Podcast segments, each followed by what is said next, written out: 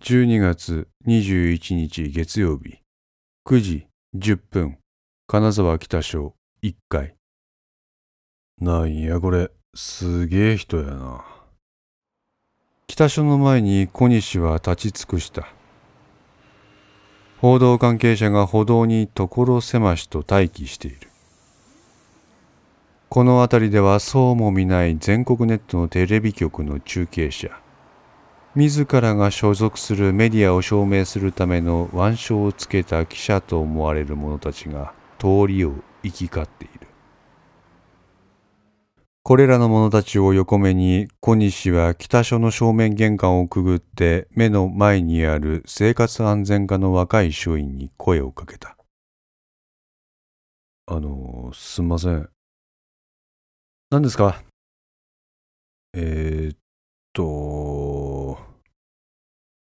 小西が北署に来るのは初めてのことではない。北陸タクシーに勤務してから過去一度だけ人身事故を起こしたことがある。その時にここに来た。幸い相手側は軽傷であり、ちゃんとした自己処理をすればそれで良いとのことだったので、そのまま会社に報告。現在の部長が小西と会社の間を取り持つことで懲戒免職は免れることとなった。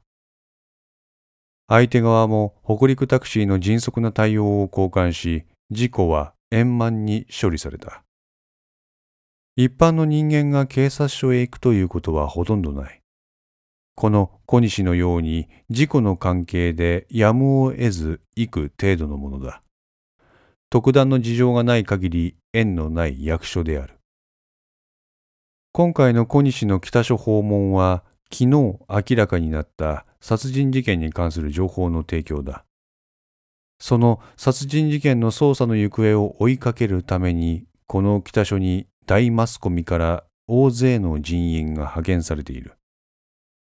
世間が注目するこの事件の有力な情報になるかどうかもわからない。得体の知れない情報だけをぶら下げてきた小西は一種の恥じらいと緊張を持っていたため言葉に詰まったのだ。どうかしましたか？小西の緊張ぶりが伝わったのか若い署員は緊張をほぐすために笑顔で接した。笑顔というものは妙な力を持っていた。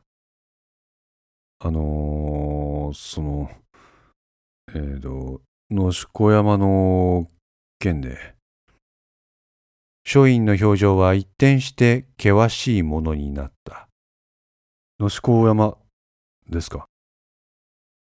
ああ、はい。ちょっと待ってください。署員は奥にいる上司と思われる男と二三言葉を交わして再び小西の前に立ち、関係課は3階にあるからそちらの方に行ってくれと言った。身を固くしたまま刑事課のドアの前に立った小西は深呼吸をしてそのドアを開けた。えんなだら。この怒号に驚いた小西は周囲を見渡した。どの署員もせわしなく動き回っている。立て続けに電話をかける者。山のように積み重なっている資料を漁る者。パソコンに向かってひたすら何かを入力しているもの。だから言っとるやろや。わしが欲しいのはその資料じゃねえげんてや。声の主は刑事課の奥に座っている役好きと思われる中年の男だった。瞬間、今日と目が合ったその男は、彼を見るや目をそらして先ほどまでとなっていた自分の声のトーンを落とした。状況提供の方ですね。そこにかけてください。そばにいた刑事課の若い署員が小西に声をかけた。小西は求めに応じてパイプ椅子に腰をかけた。すいません。今こんな状況なんで、まあ、んまり気にしないでください。はい。署員は机の引き出しからケーシを取り出してメモの準備をしながら小西に話しかける。えー、っと、まずはあなたのお名前と住所、お仕事、連絡先を教えてください。小西のようなものが事件発生時からよく来るのだろうか。彼は非常に慣れた感じで、ひな形通りの質問を小西にする。一通り小西がそれに答えたところで書院は質問した。で、小西さんは今回の事件についてどういったお話を？えー、まあ、役に立つかどうかわからんのですけど、おととい、野宿山へ男を送ったんです。書院の手が一瞬止まった。ほんで、ちょっと気味悪かったんで、役に立つかどうかもわからんけど、警察に話してみようと思ったんですわ。おとといのいつの話ですか？そう尋ねられると、小西は持っていたカバンの中から一枚のコピー用紙を取り出して机の上に広げた。おとといの私の運転日報です。18時15分に小松空港で一人の客を乗せ、19時35分に野宿町でその客を降ろしました。確認ですが、それは男だったんですね。小西はうなずいた。ちなみにどんな風貌でしたか？特徴的なところなどがあれば教えてください。えっと、サングラスかけ取りました。サングラス？ええ。まあの、丸いサングラスです。真冬のこの時期に珍しかったんでよく覚えておりますわ。丸のサングラス？あ、他にも？まあ、時間も時間でして、日も遅れとったんで、はっきりとは覚えとらんですけど、紺か黒のコートを着とりましたね。書院は机の引き出しから一枚の顔写真を取り出してそれを小西の前に見せた。小西さん、あなたが見たっていうのはこの男ですか？小西もテレビや新聞で幾度となく見た一式の顔写真であった。一式は事件当日の19時まで県警本部で仕事をしていた。これは野宿山連続殺人事件の帳場で共有されている情報だ。小西が野宿山へ男を乗せたのは18時15分から19時35分。小西が乗せた乗客が意識であるわけがないのだが、とりあえず署員はぶつけてみた。うーん。小西は考え込んだ。似とるって言えば似とるし、似とらんって言えば。そうですね。サングラスしてたらわかりませんよね。はい。ちなみにその人とあなたは何か会話を交わしたんでしょうか？あの、会話らしい会話じゃないですわ。こっちから聞くことには基本的にはいとかいいえとしか答えませんでしたから。ただ、そのお客は東京から来た人やってことは聞きました。こっちは不景気ですけど、東京の方どうですかって聞いたら、地方におったらそれなりにしか稼げん。稼ぎたかったら人の多いところで商いすることやってアドバイスされました。ほん。この時点で署員は捜査本部が現在躍起になって情報収集している穴山と井上の線も薄いと考えた。両者とも県外出身者といえども金沢在住。しかし、念には念を入れて、この辺りの情報もぶつける必要がある。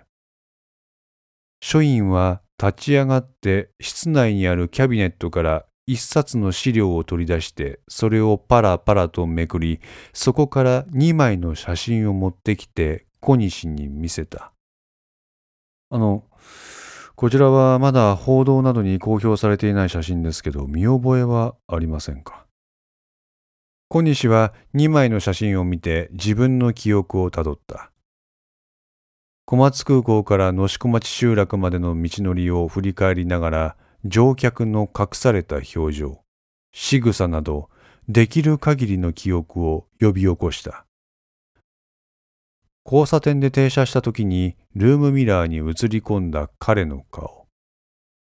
そういえば走行中に前を向いていた彼の顔が突如として左側の方をくるりと向いたことがあった。あ、え、どうしました？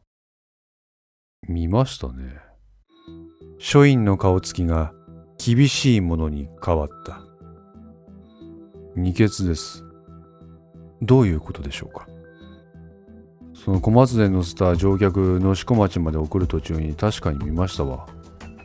原付に二血しとりました。警視に走らせるペンの勢いが増してくる。どこで？確か田上あたりだったと思います。乗客は本当に無口な人でずっと前の方しか見とらんかったんですよ。変でしょ？普通の人は普段あんまりこん地域の風景窓から眺めるもんでしょうが。ほやけど私が乗せたその客はずっと前の方しか見とらんかったんです。その客がふっと窓の外を見たことあったんですわ。私もその先に何があるんやろうと思ってさっとだけ見たらそこにこの写真の顔とそっくりの男に血でおったんですわ。時間は？うーん、確か19時ちょっと前やったかな。その2人乗りの原付バイクはどの方向に行きましたか？ああ、ノロノロ走っとったんで抜いてしまいました。だからよくわからんです。署員は再び立ち上がって先ほど見ていた資料をそのままこちらに持ってきた。そしてあるページを開いて小西にさらに1枚の写真を見せる。そのバイクはこの写真のものじゃないですか小西は写真を見つめた。ああ、多分これと同じ形だったと思いますよ。書院は深呼吸をして小西の顔を見た。小西さん、もう少し聴取に付き合ってくれませんか